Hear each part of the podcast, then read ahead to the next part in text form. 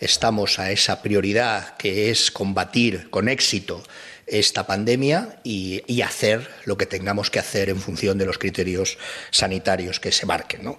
Mucho más justificada que actuar por sectores. Esta no es una crisis sectorial, eh, es verdad que es una crisis que afecta muy fuertemente a la cultura, al turismo, a todo lo que tiene que ver con el público, al deporte, pero no es una crisis de la cultura, del deporte o del turismo.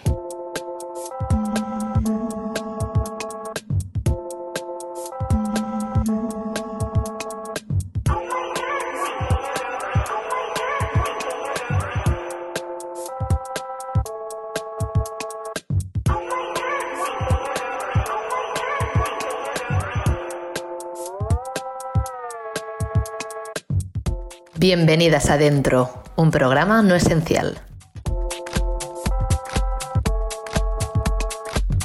Porque la industria cultural es un privilegio, dicen. Pero, ¿qué es en realidad la industria? ¿Quién es? ¿Qué pasa detrás de las pantallas? ¿Cómo son las vidas de los que la hacen? ¿Se sienten afortunadas? ¿Llegan a fin de mes? ¿Cómo pagan el alquiler? ¿Qué precio tiene la fama? ¿Cuáles son sus discursos ideológicos? ¿Qué temen y qué ansian?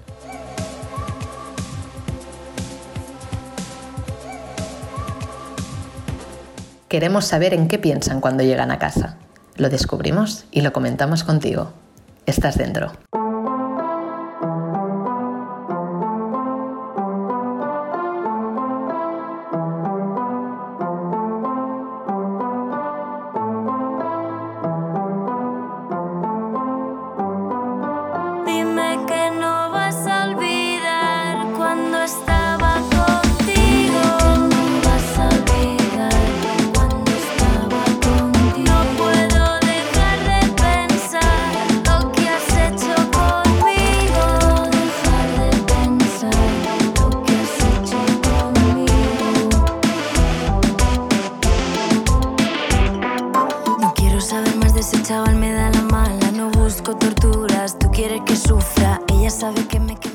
Pues suena una de nuestras invitadas, María Escarmiento, otra de estas personas que me hubiera encantado conocer en carne y hueso y que no va a ser posible, pero bueno, si no le importa, lo haremos cuando nos dejen.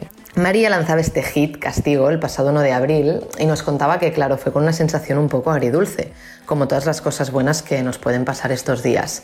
Aún así, a muchas ya se lo dije que nos alegró un día de cuarentena, esto está muy bien, se agradece. Nos quedamos con su frase, dime que no vas a olvidar cuando estaba contigo. Esta frase me mata, o sea, me da muchísima pena. Pienso en que puede pasar estos días y por favor, os lo pido, no os olvidéis de nadie.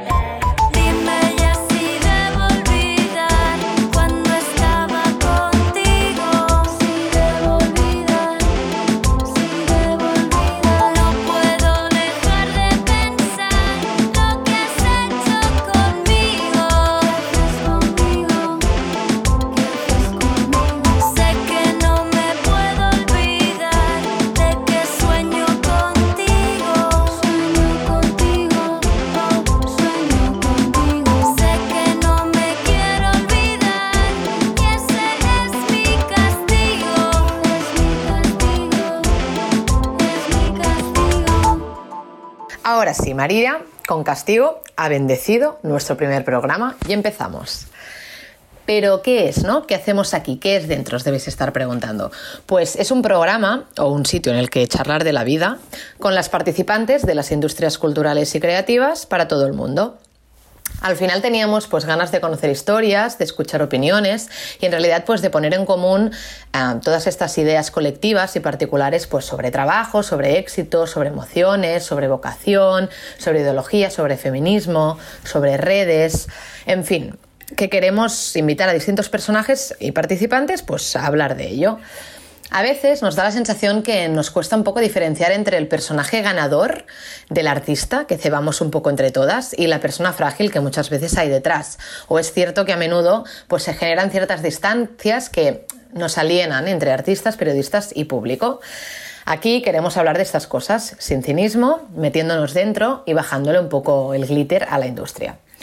Este primer programa se llama Soy no esencial y recoge pues distintas realidades e historias de distintas trabajadoras culturales que nos parecía interesante escuchar y que nos cuentan qué consecuencias ha tenido la crisis del coronavirus en sus vidas y tiene. Hoy escucharéis a Enrique Auqué, actor y ganador del Goya Revelación, María Escarmiento, cantante y concursante de OT, Chica Gang, con Flaca, Roroten y Albal, que son un colectivo de chicas DJs que luchan para que la pista sea un espacio seguro, Natalia Sánchez, diputado de la CUP, Judith Carrera, directora del Centro de Cultura Contemporánea de, Barcel de, de Barcelona, el CDCB, Tori Sparks, del Sindicat SMAC, Sindicato de Músicos y Activistas de Cataluña, y Era Iborra, periodista y cofundador de Revista Deriva. Dentro sería un poco esto, un programa en el que estas mezclas nos parecen bien. Puedes escucharnos mientras te haces las uñas, mientras nos tienes de fondo en un copeo, te podemos acompañar en tus días más reflexivos y de estos que te apetece profundizar o simplemente puedes matar las horas con nosotros. Ahora sí, Empezamos y os dejo con mi compañero Luca Dobri, periodista, productor y pensador en ciernes, como dice él, que me acompañará siempre y que nos trae esta reflexión. Soy Alba Riera, comunicadora cultural, y os hablo desde Radio Primavera Sound. En palabras del presidente Sánchez, este es un periodo de hibernación. Él lo apostilló con la palabra económica, pero económica se puede sustituir en realidad con social, porque en sociedad no hay actividad que no tenga una deriva económica, especialmente hoy en día, en que incluso las interacciones con tus amigos son computadas y vendidas. Todo lo que es económico es social y viceversa, por lo que realmente estamos en un periodo de hibernación social, una especie de siesta colectiva. Hibernación significa reducir las funciones vitales al mínimo necesario para mantenerse vivo. Y claro está que a ojos de la gestión gubernamental, la cultura no forma parte de lo que se considera esencial. Así de claro lo dejó el propio ministro de Cultura. No es prioridad. Nos quedamos en la estacada y se hace evidente el significado de la palabra precariedad. A la primera complicación, tememos incluso por poder pagar el alquiler o hacer la compra, sin hablar ya de poder continuar nuestros proyectos de vida y la cantidad de cosas bonitas que dejaremos de traer al mundo porque nos faltan las condiciones materiales para ello. Por otro lado, sin embargo, se ha dado una explosión de consumo de cultura y la producción de esta. Los vínculos emocionales que estamos consiguiendo crear para mantener nuestra sanidad mental son cultura en ese sentido. La cultura también es cuidado. Quizás por eso que a pesar de todo nos sale crearla, aunque sea gratis, porque es nuestra manera de comunicarnos. Pero el hecho de que el gobierno dé por sentado que la cultura puede esperar, porque ahora se trata de salvar vidas, da cuenta del estado paupérrimo de la sociedad en la que vivimos que es una en que la lógica del libre mercado ha calado tanto que ya solo podemos esperar de los entes públicos que nos salven de la muerte en una situación extrema, pero poco más. Y según cómo, ni eso. Pero no quisiéramos en realidad vivir en una sociedad donde se entiende que sin cultura no vale la pena vivir. Una sociedad en la que hacer cultura y saber consumirla sea un privilegio es sin duda una sociedad ignorante y triste. Está claro una cosa, y es que los trabajadores que estéticamente eran considerados hasta ahora el último eslabón, como dependientes de súper, personal de limpieza, transportistas, paletas, se han vuelto a erigir como lo que son, verdaderamente esenciales para el funcionamiento básico de la sociedad y por ello merecen más alabo que normalmente reciben, o lo que es lo mismo, más protección y mejores sueldos. Pero también está claro que, más allá del turismo, lo cual es también en cierta medida un sector de alta carga cultural, mucho se juega en el ámbito de la producción y consumo de cultura, ¿Por qué entonces es entendida como accesoria si cada vez más nos dirigimos a una sociedad preocupada con generar y consumir productos culturales que cualquier otra cosa? Neoliberalismo, amigos. A día de hoy, el Estado invierte en cultura mucho menos que empresas que nada tienen que ver con ella, como Campofrío Heineken, porque el Estado se ha resignado a esta ideología imperante, la jungla del capitalismo, algo que encima se nos quiere vender como positivo. Sabemos perfectamente como toda la cháchara sobre el freelancing y el poder hacer lo que te gusta, como y cuando quieras, no es en realidad sino una trampa para tenernos a todos los trabajadores creativos en un estado de precariedad perpetua, siempre dispuestos a aceptar cualquier condición, incluso trabajar gratis. A medida que buena parte del sector se vaya al garete con esta crisis y sus consecuencias, hará falta redefinir las relaciones entre producción cultural, retribución económica, seguridad laboral, etc. La hibernación puede tener un lado positivo y es que esta letargia e incapacidad que todos sentimos con respecto a seguir produciendo, a pesar de esa paranoia de que no hacerlo es dejar de existir, nos está sirviendo para pensar y para imaginar. Tenemos que planear ya cómo organizarnos para dejar de vivir al límite, sin saber cómo pagaremos el alquiler después de que nos cobren la cuota de autónomos.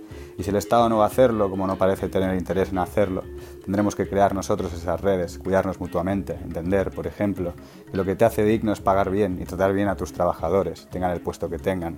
Se nos cae el mundo alrededor, hora de reconstruirlo. Y en esa reconstrucción necesitaremos mucha imaginación, mucha cultura. ¿O acaso nos queremos resignar a vivir solo con lo esencial?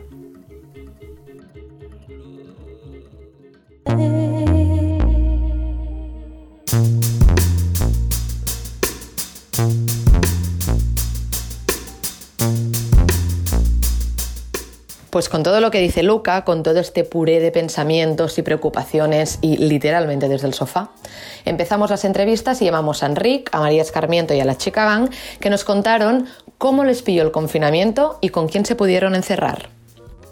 Mi em va agafar, em va agafar treballant, em va agafar treballant a, a Madrid, bueno, estava fent una sèrie uh, per Netflix que es diu Sky Rojo i, i estava tot el dia amunt i avall entre Barcelona i Madrid gestionant, intentant, intentant d'una manera molt, molt, molt difícil uh, gestionar la meva feina i la meva família, no? I després, a la que va començar tot el coronavirus, eh, vaig començar a veure que això anava en sèrio i van començar a haver rumors de que potser es tancava la comunitat de Madrid i tot això, jo vaig marxar, em vaig fugar de, de Madrid i vaig vindre uh, cap a Barcelona per poder estar amb la meva filla el màxim temps possible. I vaig arribar a Barcelona i just vaig arribar a Barcelona i l'endemà es va, van començar a dir que el divendres, vaig arribar un dimecres, van començar a dir que el divendres es quedarien sense cole i el dijous, aquell mateix dimecres, van dir que el dijous no hi havia cole.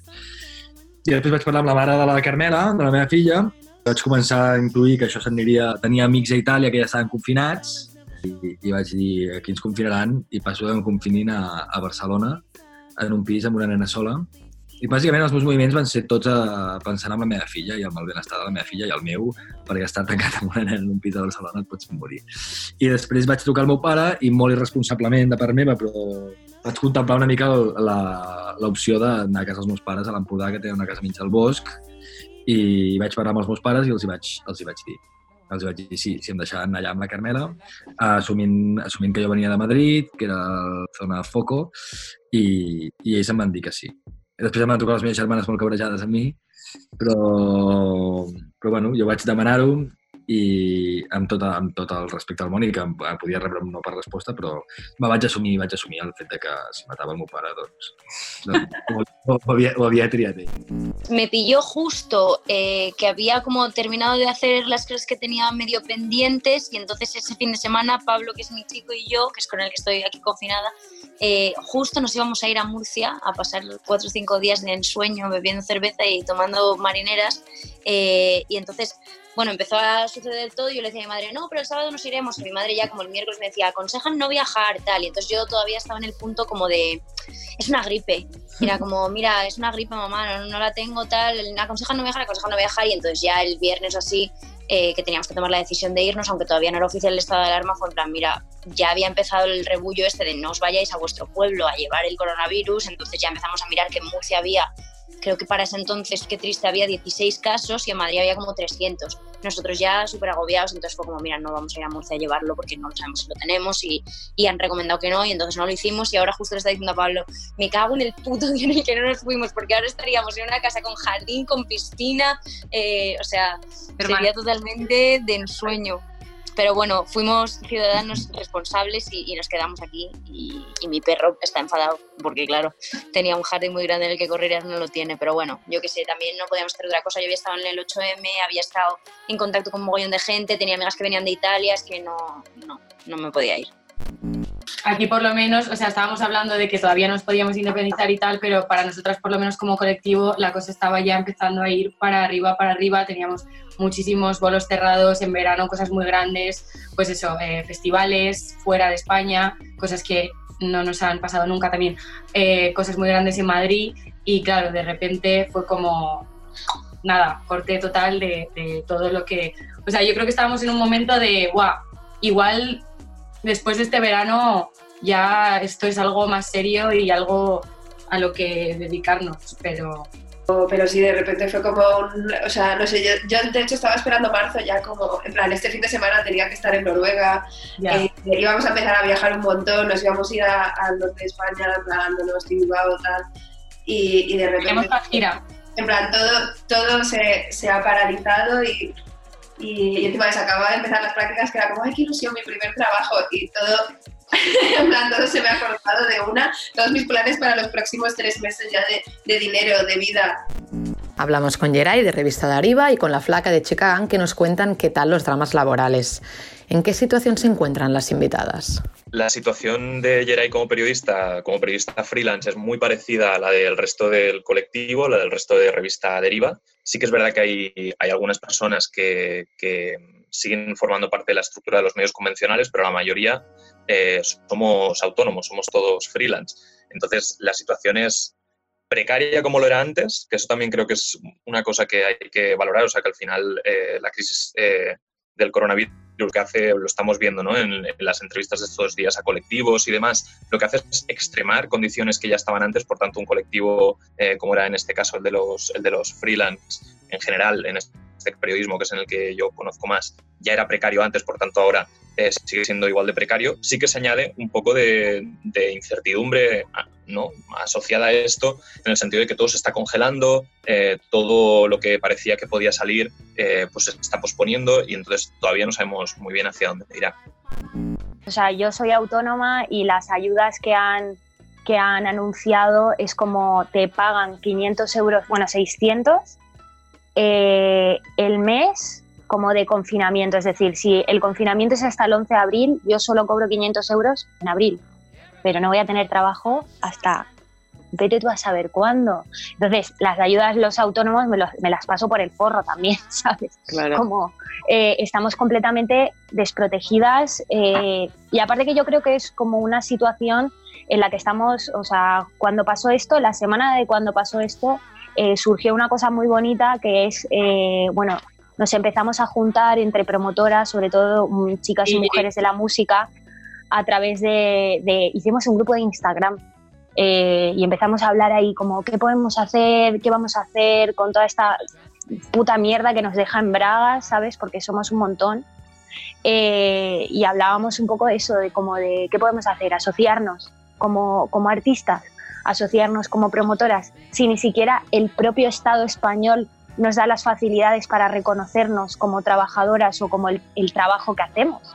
¿Y qué supone esto para mí? Pues yo soy una artista independiente, es decir, no tengo ningún sello por detrás, no tengo ninguna eh, promotora, ni Sony, ni Universal, ni nada. Entonces yo soy la que adelanta toda la pasta eh, de vuelos eh, para, para, para mi gira, sabes que luego eso lo recupero cuando cobro los fees pero como no ha habido bolos, eh, todos esos vuelos los he perdido. He perdido como 2.000 pavos en vuelos o 1.500 euros.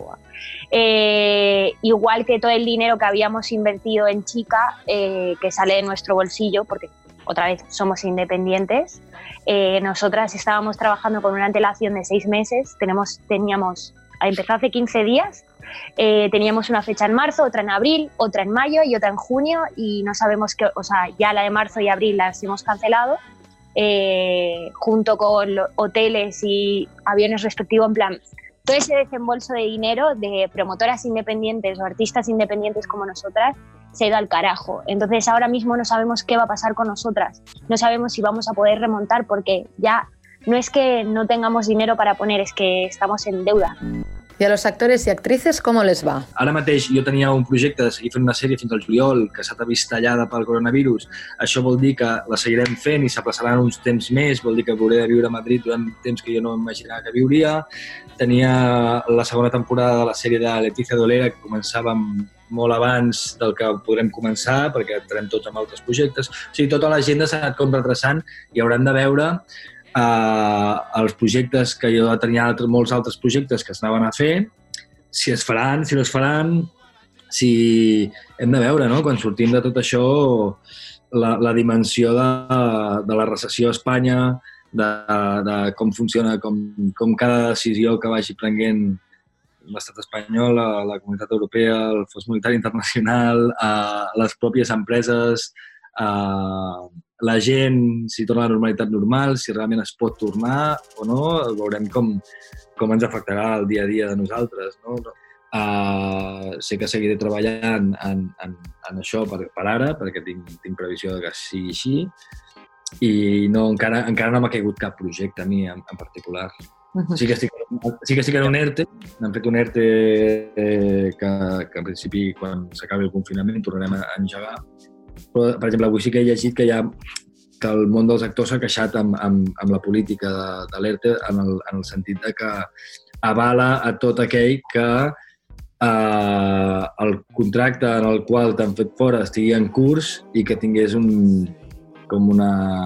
Uh, que deixin uns me, dos mesos per endavant o, o alguna així. Crec que, que, clar, que per una feina temporal com és la de ser actor, a molta gent l'han pillat en un moment en el qual potser no tenia feina o que no era una feina de més de tres mesos saps que, sinó que són feines curtes i, i crec que com que el sector s'ha queixat en el sentit de que no, no abarca la, el, el, que seria la nostra feina, no? diguéssim, el, el, com és l'ofici. Y volvemos a María Escarmiento, que nos recuerda la agonía de tener que ir detrás de nuestros pagadores. Económicamente realmente no, porque los cursos que había hecho me los habían pagado y luego los bolos que tenía, pues bueno, tampoco tenía mucha perspectiva de, de hacerme muy rica con ellos, pero eh, no, yo he tenido suerte porque justo me pagaron como un montón de cosas que me debían antes eh, rollo facturas y eso que ya sabéis cómo va y justo me entraron, me entró pasta y entonces estoy all set. O sea, en ese sentido estoy súper tranquila porque Uf, menos mal. es que ahora no me molaría tener que estar persiguiendo a nadie para que me pagara ahora en estas condiciones. También nos acompaña Natalia Sánchez, diputada de la CUP en el Parlamento de Cataluña. ¿Qué le pedimos a las instituciones? Jo crec que hi ha una qüestió fonamental que, que és superimportant posar sobre la taula aquests dies, que és que l'àmbit de la cultura i concretament, especialment també l'àmbit del que seria l'espectacle en directe, en tota la seva, el seu ventall, eh, ja ve d'una precarietat estructural que és, no? just avui ens explicaven no? que mm, per, per, pel tema dels tècnics, per exemple, un 5% sí que treballen en grans empreses del sector del muntatge, sigui llum, so, muntatge escenaris, etc.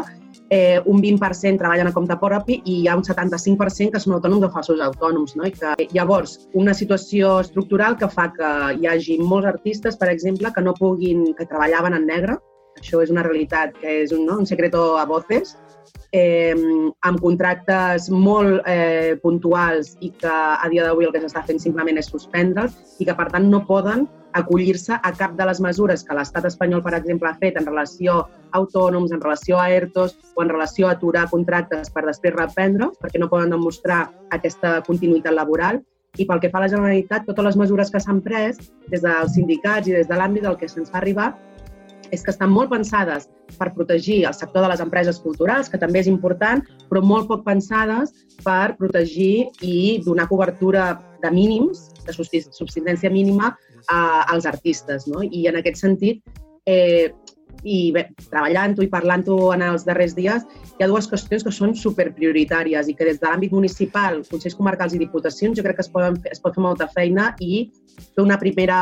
com, com parar el cop, que és pagar tot el que està pendent, és a dir, que els ajuntaments especialment paguin a tots artistes, poetes, eh, animacions infantils, és a dir, tot el ventall d'actuacions que s'hagin ja fet i que encara estan pendents de, de pagar, és a dir, que s'accelerin aquests pagaments. Una segona, que es pagui tot el que ha estat suspès o posposat, que es pagui ara. Aquí també és un àmbit on es pot ajudar molt a les economies domèstiques al cap i a la fi, perquè estem parlant de, de gent que no pot pagar el lloguer, que no podrà pagar l'hipoteca o la llum o l'aigua. I, per tant, pagar tot allò suspès i posposat. I una tercera, que també creiem que és molt important, que és eh, no fomentar la suspensió dels espectacles, sinó fomentar la, la re, que, que reagendi. Hablamos con Tori Sparks del sindicat SMAC, Sindicat de Músics i Activistes de Catalunya i impulsores de la campanya Jo em quedo sense feina. ¿Cuáles son las medidas concretas por las que lucha el sindicato? Solo queremos conseguir que los músicos y las músicos eh, tienen el mismo tipo de protección, mismos derechos que tendría cualquier tipo de trabajador o trabajadora y nada más. Y es que es, es, lo más básico, más mínimo que se puede pedir como una persona profesional trabajando y desafortunadamente en esta industria cuesta mucho conseguirlo para los músicos debido a varios factores, uno de ellos siendo la, la, las condiciones de trabajo del de músico, que siempre están trabajando en diferentes sitios, y otro siendo que no interesa a, otras entidades dentro del sector que los músicos tienen un poco más poder y control, porque you know, la misma gente que nos contrate es la gente que normalmente están pidiendo otras cosas al gobierno o otras cosas a, a cualquier entidad con poder y, y no, nuestros intereses no son opuestos de los suyos, pero muchas veces está presentado como que, porque sí. Y llegadas a este punto nos preguntamos si la cultura debe ser un bien de primera necesidad. Lo hablamos con Judith Carrera, directora del CCCB, y con Natalia Sánchez. Per mi el que és, el que és fonamental és, és, és, és, i el que trobo a faltar no, en general a les nostres latituds és, és considerar la cultura com un bé de primera necessitat. Normalment la cultura és sempre en, aquest, en, aquestes, en aquests contextos amb, s'acaba associant a, a entreteniment, no? aquella cosa que fem quan ens sobra temps, com de més a més, quan tenim les necessitats bàsiques cobertes, que són l'alimentació, la salut eh, i l'educació més bàsica. No? I, i, I crec que aquest és el canvi de registre que hauríem de tenir, no? entendre que, que com estan fent països com, com Alemanya o, o França, no? ser realment ambiciosos, entendre que, que el món del llibre és, és fonamental, però no només pel, per la lectura que tenim en els, els nostres temps lliures, no? sinó que és fonamental pel futur, del, per l'ambició del país, per el futur del, del país. No? Llavors, crec que és el que ens falta, és aquesta tradició de creure'n realment que la cultura és central, que la cultura és, és, és un bé de primera necessitat. Llavors, um, crec que estem encara molt lluny de que les mesures que, que s'estan prenent responguin a aquesta, a aquesta, a aquesta confiança no? en, en, la, en la centralitat de la cultura.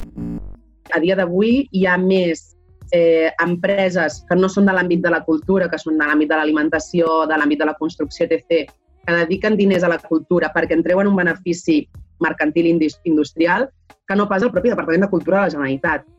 Llavors, mmm, cal fer una reflexió sobre la cultura com a element bàsic per la vida eh, i, i en el context que dèiem, com deia el Luca, eh, necessitem per gestionar emocionalment i intel·lectualment i des de tots els aspectes eh, cultura i que la cultura no és gratis i que, no? I que per, per molt eh, insta-lives que puguem fer amb artistes guais fent coses superxules, això és feina, no? La Marisol ja ho deia, vull dir que ella era una obrera de cultura i que, per tant, aquí cal un replantejament i tant de bo que aquesta situació de crisi ens pugui ajudar no? a, a replantejar-ho d'arrel.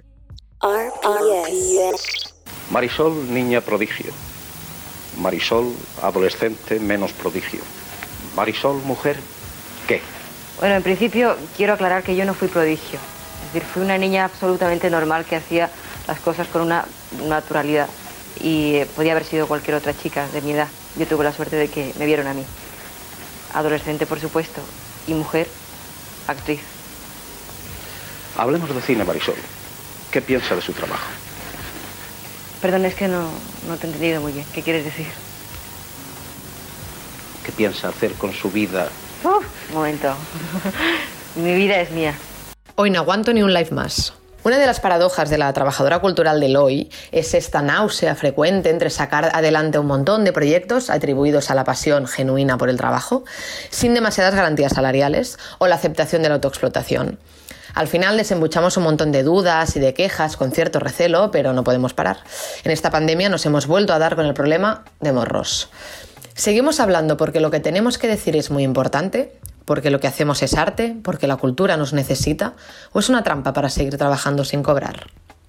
El que vam tenir molt clar des del principi és que el que no podia ser és que en un món que es tanca eh, la finestra de la cultura s'apagués tampoc, no? o sigui, que, que es tanqués i que, i que el que era important era mantenir eh, aquesta finestra oberta en la mesura que poguéssim, perquè no era tan evident, però en la mesura que poguéssim traduir virtualment les activitats que, que teníem previstes per aquests, aquestes dues setmanes, traduir-les, intentar-les traslladar en el món en el món virtual. Això ha estat uh, possible en les, en, les, en, les, en tres ocasions. Hem fet tres conferències online que estaven previstes presencialment i ho hem fet sense cap persona físicament al CCB, que això tècnicament ha estat també un gran, un gran repte, però teníem això molt, molt clara, aquesta idea de, de que era avui més que mai important no, que, el, que, el, que el tancament no fos absolut i que no fos total i que mantenir un, un, un fil uh, de, de conversa pública, de, de debat sobre tot el que estava passant.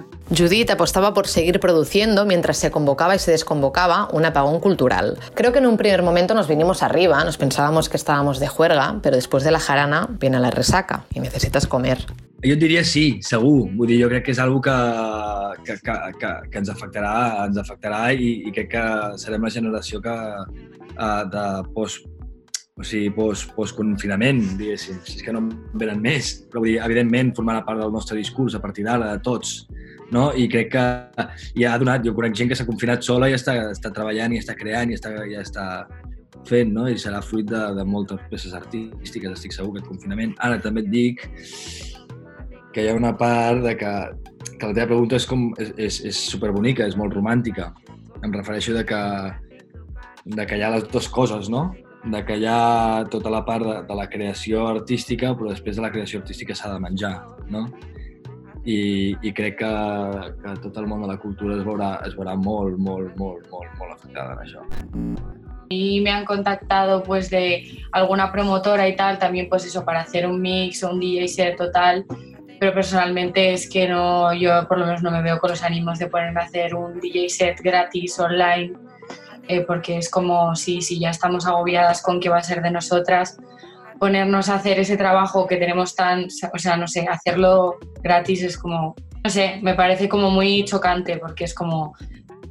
Encima de que ya estamos precarizadas as fact, ahora tenemos que currar gratis Claro. para, para Claro. hacerlo online y entretener a la peña y todo por la cultura. Es como, nosotras ya nos dejamos los cuernos por la cultura todo el puto año y ahora mismo es cuando realmente somos las últimas personas que deberíamos estar para mí como, ¿sabes?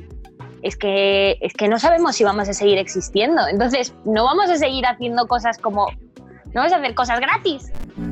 Por eso, yo tampoco, tampoco, eso, claro, es que lo has dicho bien, no- yo no lo, no lo entiendo en relación a la cuarentena, ¿no? O sea, es como, ¿por qué ahora de repente esto lo tenemos que hacer? Es, es una, totalmente es una necesidad, eh, totalmente debería estar regulada y, y lo que pasa es que ahora a mí me parece más putada todavía porque es como, eh, es evidentemente un ámbito en el que intentamos trabajar, o sea, intentamos mm, por activa o por pasiva que se nos pague, que se nos pague a tiempo, que se nos reconozca como autónomos, eh, que se nos pongan facilidades. O sea, claramente hay mucha precariedad en el sector y es jodido y, y, y- ahora encima estamos metiéndonos en un embolado que a mí me parece que te cagas de, pues eso, de directos, de no sé qué, de voy a pinchar para no sé quién, que punto uno a mí. Me parece raro, tío, lo siento, pero es que me parece raro, o sea, es un tipo de entretenimiento que me parece rarísimo y luego que encima parece un poco dar clases para atrás, pero a la vez dices, bueno, pero es que se nos está reconociendo como algo eh, que puede ayudar a la, a la gente en el día a día. Entonces, a mí se me hace todo muy extraño. Yo, yo creo que ayudábamos igual o más antes, que antes no se nos reconocía y que antes luchábamos porque se nos pagara y ahora parece que estamos regalando. Es que eso es una movida. Releemos Trabajo mucho porque me gusta, de Yeray. Le podéis encontrar en revistadariva.com, sobre cómo la excusa de los trabajos vocacionales se han convertido en autoexplotación. ¿Pagamos con nuestra vanidad?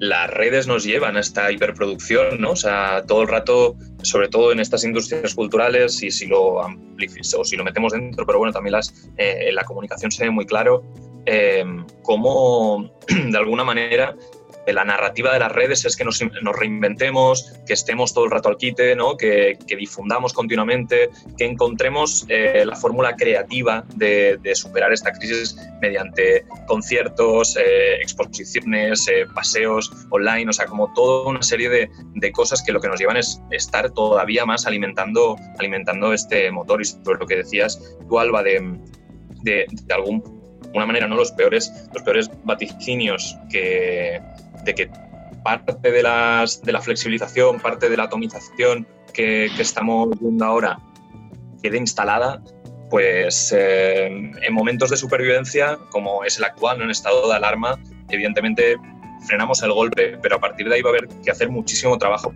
para comportado esto a nivel laboral y, y, a nivel emocional, o sea, a nivel de, de, nuestra salud mental, de nuestra relación con las redes sociales, porque es lo que decía Luca, o sea, ahora mismo es que todo el mundo está emitiendo, todo el mundo está explicando, todo el mundo está diciendo y, Y eso en el sector de las industrias culturales es que es clarísimo. O sea, los músicos fueron los primeros que salieron a, ¿no? a, hablar, a, cantar, a tocar, a decir, y así tantos otros sectores ¿no? que, bajo esta eh, premisa de, la, de hacer lo que nos gusta, ¿no? de, de entretener, de incluso brindar ese bien público, pues caemos en esas trampas de, la autoexplotación.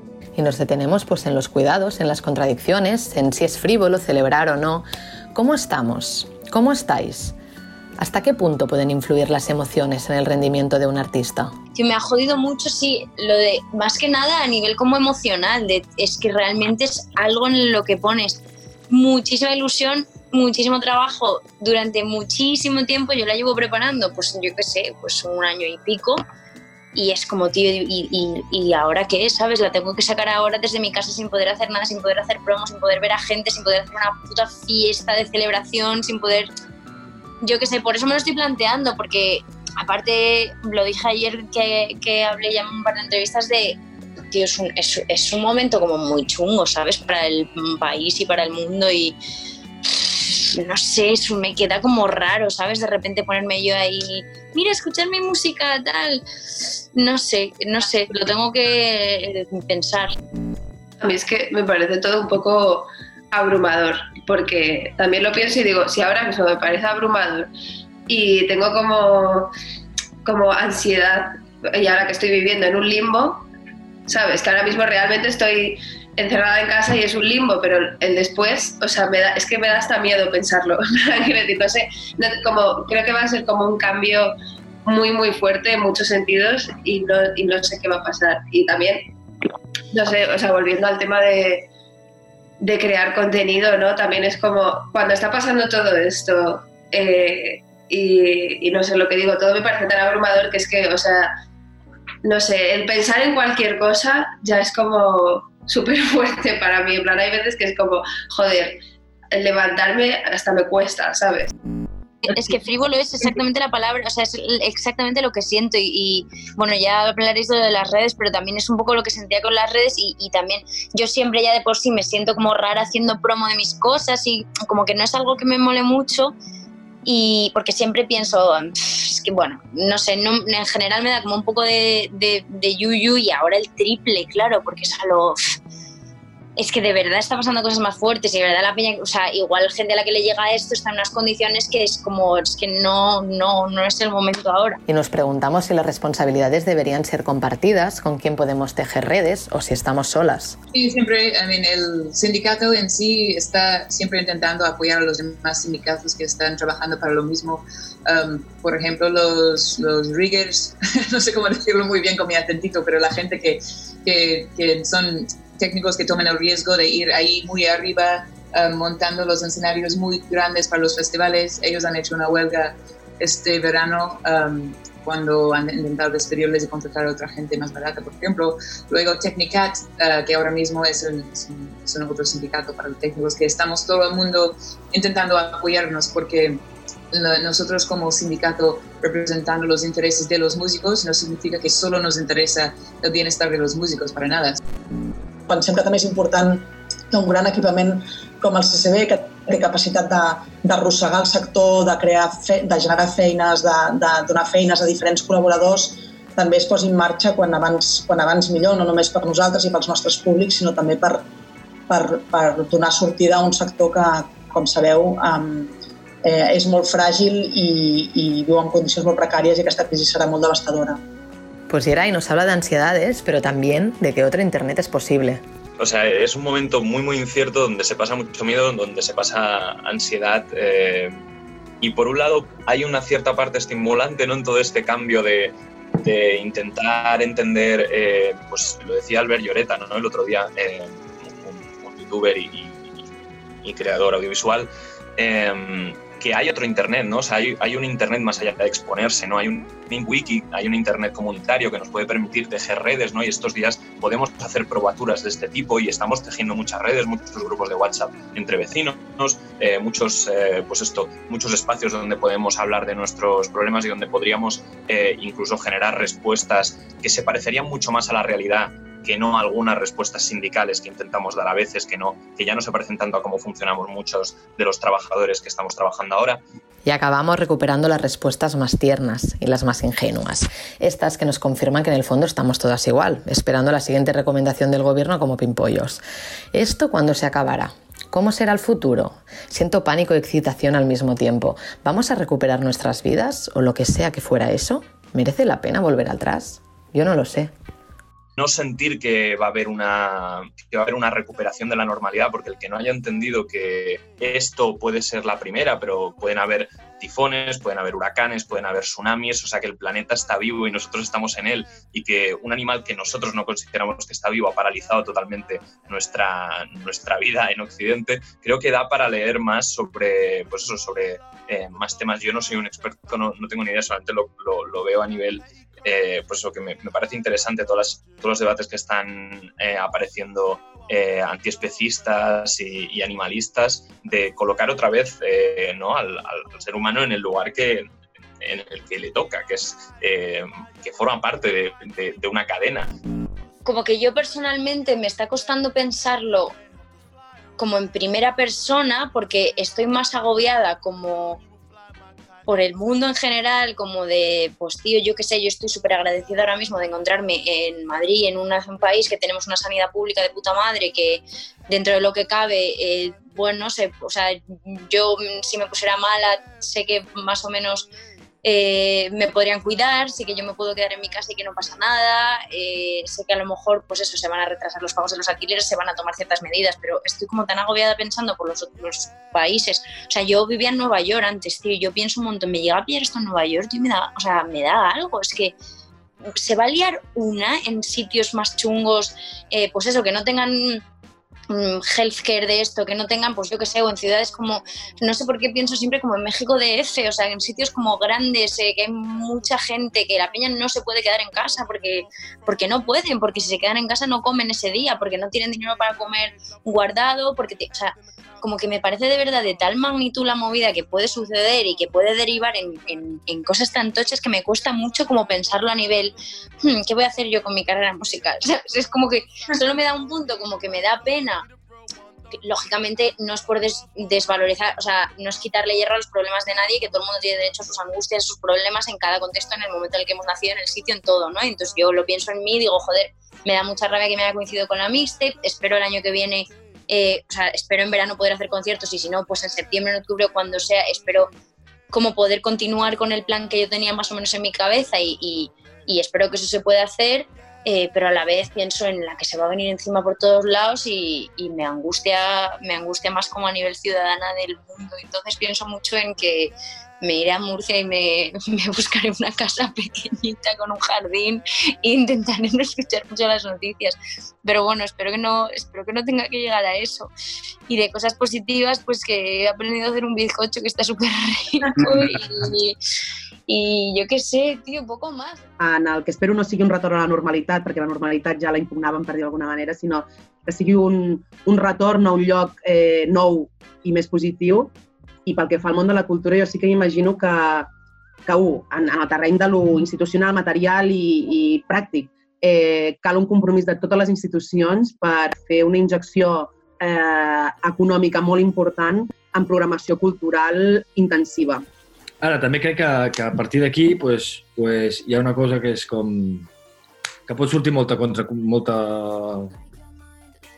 molta contracultura, no? I, i, i gent que, que faci des de l'underground, de veritat, i, i, i que creï. Jo, a mi, a mi si, si tinc temps, si tinc temps per cobrir les meves necessitats i aportar i crear en, en l'altre, ho faré. Sempre, sempre ho he volgut fer i sempre ho he fet. Sí tinc una gran esperança en, en que el retorn als carrers eh, estarà, i no vull ser poètic o putre, eh? Però que estarà plena de vida, de música, de crítica y també de lluita, que aquesta és l'altra. Todo se va a zarandear, o sea, yo no sé hasta cuándo no vamos a, si vamos a volver a estar en festivales como lo estábamos hace un tiempo, eh, por decir algo muy de industrias culturales y muy de una de las cosas que más claramente me parece como el paradigma del, de la parálisis, ¿no? O sea, algo que hemos construido y que ha ido de la mano del mercado muchísimo en los últimos años, como son los festivales, eh, y de repente, eh, pues saber cuál será el primero, cómo será, eh, toda esa experiencia va a cambiar. Y luego a nivel más macro, creo que sí que hay que empezar a ver que los ritmos que llevamos no tienen nada que ver con este planeta. O sea, es una cosa que nos hemos inventado nosotros y que la vamos a querer imponer hasta acabar con la especie, pero no tiene ningún sentido. No sé qué pensáis vosotros. abajo el capitalismo y arriba la anarquía, sinceramente. O sea, es que ya vale, ya hombre. O sea, es que estamos en esta puta situación que encima agrava eh, todas las desigualdades del mundo a muchísimo más y nos parece guay esto. Luego vamos a volver a la normalidad y si eh, viene cualquier otra catástrofe de estas, pues otra vez a morir los pobres, los viejos, eh, los donde se ha recortado la sanidad, toda esa gente a tomar por culo. Pues no. O sea, yo creo y espero un poquito de conciencia social, de clase y toda esta cosa que suena muy arriba Lenin, etc., pero no, son cosas de lógica, ¿sabes? Que es como que en Madrid estamos en la puta mierda porque hubo unos recortes devastadores que ha dejado la, la, salud pública en la puta mierda, igual que en Italia. La peña está muriendo eh, porque no hay recursos y ya está. Entonces, a ver si espabilamos un poquito y también, pues eso, no, no solo que también tiene que ver con la música, ¿sabes? Es como estamos en, en la precariedad, porque capitalismo en todos los ámbitos. Entonces, espavilando, tío. Al final això, és, això és història, no? Realment, jo ara estic, estic estant en una, una sèrie que va sobre l'inici d'ETA, sobre la història de Xavi Echevarrieta, i, i em pregunten molt, no?, la idea aquesta de, de com creus que rebrà la gent aquesta història sobre els, els orígens d'ETA, i, i, i al final eh, és això, no? Al final la història és la història i al final, després de que ha passat, ja comencen el, el relat, no? i comencen els relats diferents i, i, i, i els relats els explica qui, qui els pot explicar. No tothom, els pot, no tothom té el poder per explicar el relat. No? I crec que, que, que si ens deixem menjar per, per al moment i no fem, no fem alguna per reaccionar ara, eh, se'ns menjarà el relat de qui vulgui explicar el nostre relat. ¿sabes? Ojalá sigamos trabajando en la música. Ojalá, ojalá. Abajo el capitalismo. La nueva despedida.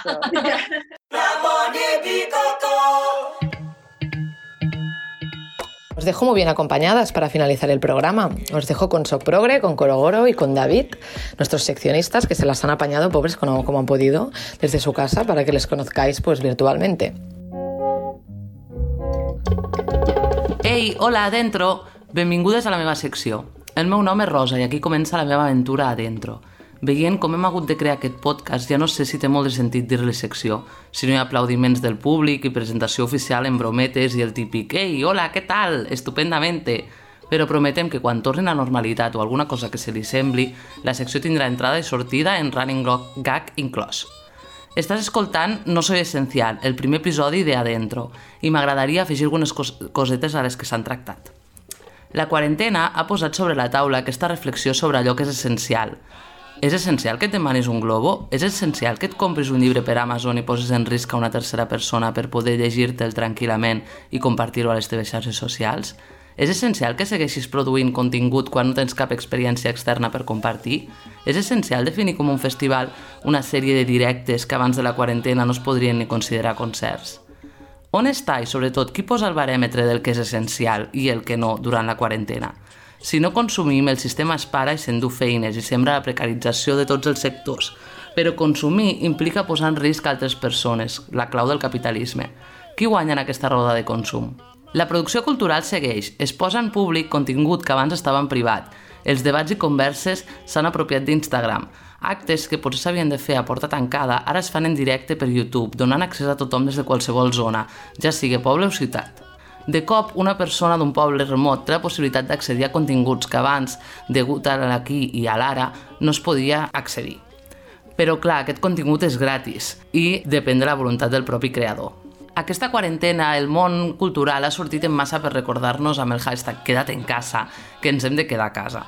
Actrius, escriptores, it girls, ens entretenen en directes pobres de guió, fotos des de les seves cases, rutines diàries d'exercici o lectures freqüents i sento una espècie de rabieta quan em diuen una i altra vegada que m'he de quedar a casa, que jo ja ho he entès, i això, això no és cap compra d'un producte, això és un acte polític, i he pres la mateixa decisió. No es tracta d'anar allisonant a la gent, ja som conscients del perill que ens toca a totes. Estem dintre d'un acte d'afecte personal, col·laborant amb la sanitat pública i malalts. El que seria de tota la vida un treball en equip. El que passa és que, igual que a la universitat, aquí ningú li a treballar en equip. Enviem tothom el treball a última hora i ho enganxem tot. Però no té res de dolent, no és essencial, no?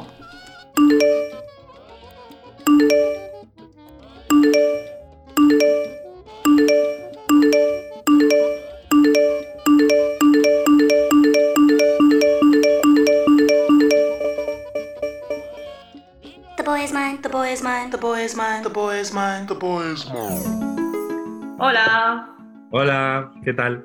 bien, ¿y tú? Pues bien, en casa. bueno, ella es Elena Y él es David. y somos dos estilistas confinados. Eh, bueno, sí, somos dos estilistas confinados eh, en una situación un poco diferente porque David es eh, estilista pero trabaja para una marca y él sigue trabajando y yo, y yo soy freelance y no estoy trabajando nada desde que empezó todo. Pero bueno, básicamente estamos aquí porque tenemos, eh, o sea, vamos a tener una sección en el programa en el que, bueno, eh, como siempre hemos utilizado y ahora incluso más, eh, eh, somos unas personas que estamos muy ligadas a redes sociales y nos interesaba eh, ha- hacer un análisis de, las, de, las, de la personalidad en redes de las personas que van a visitar el programa.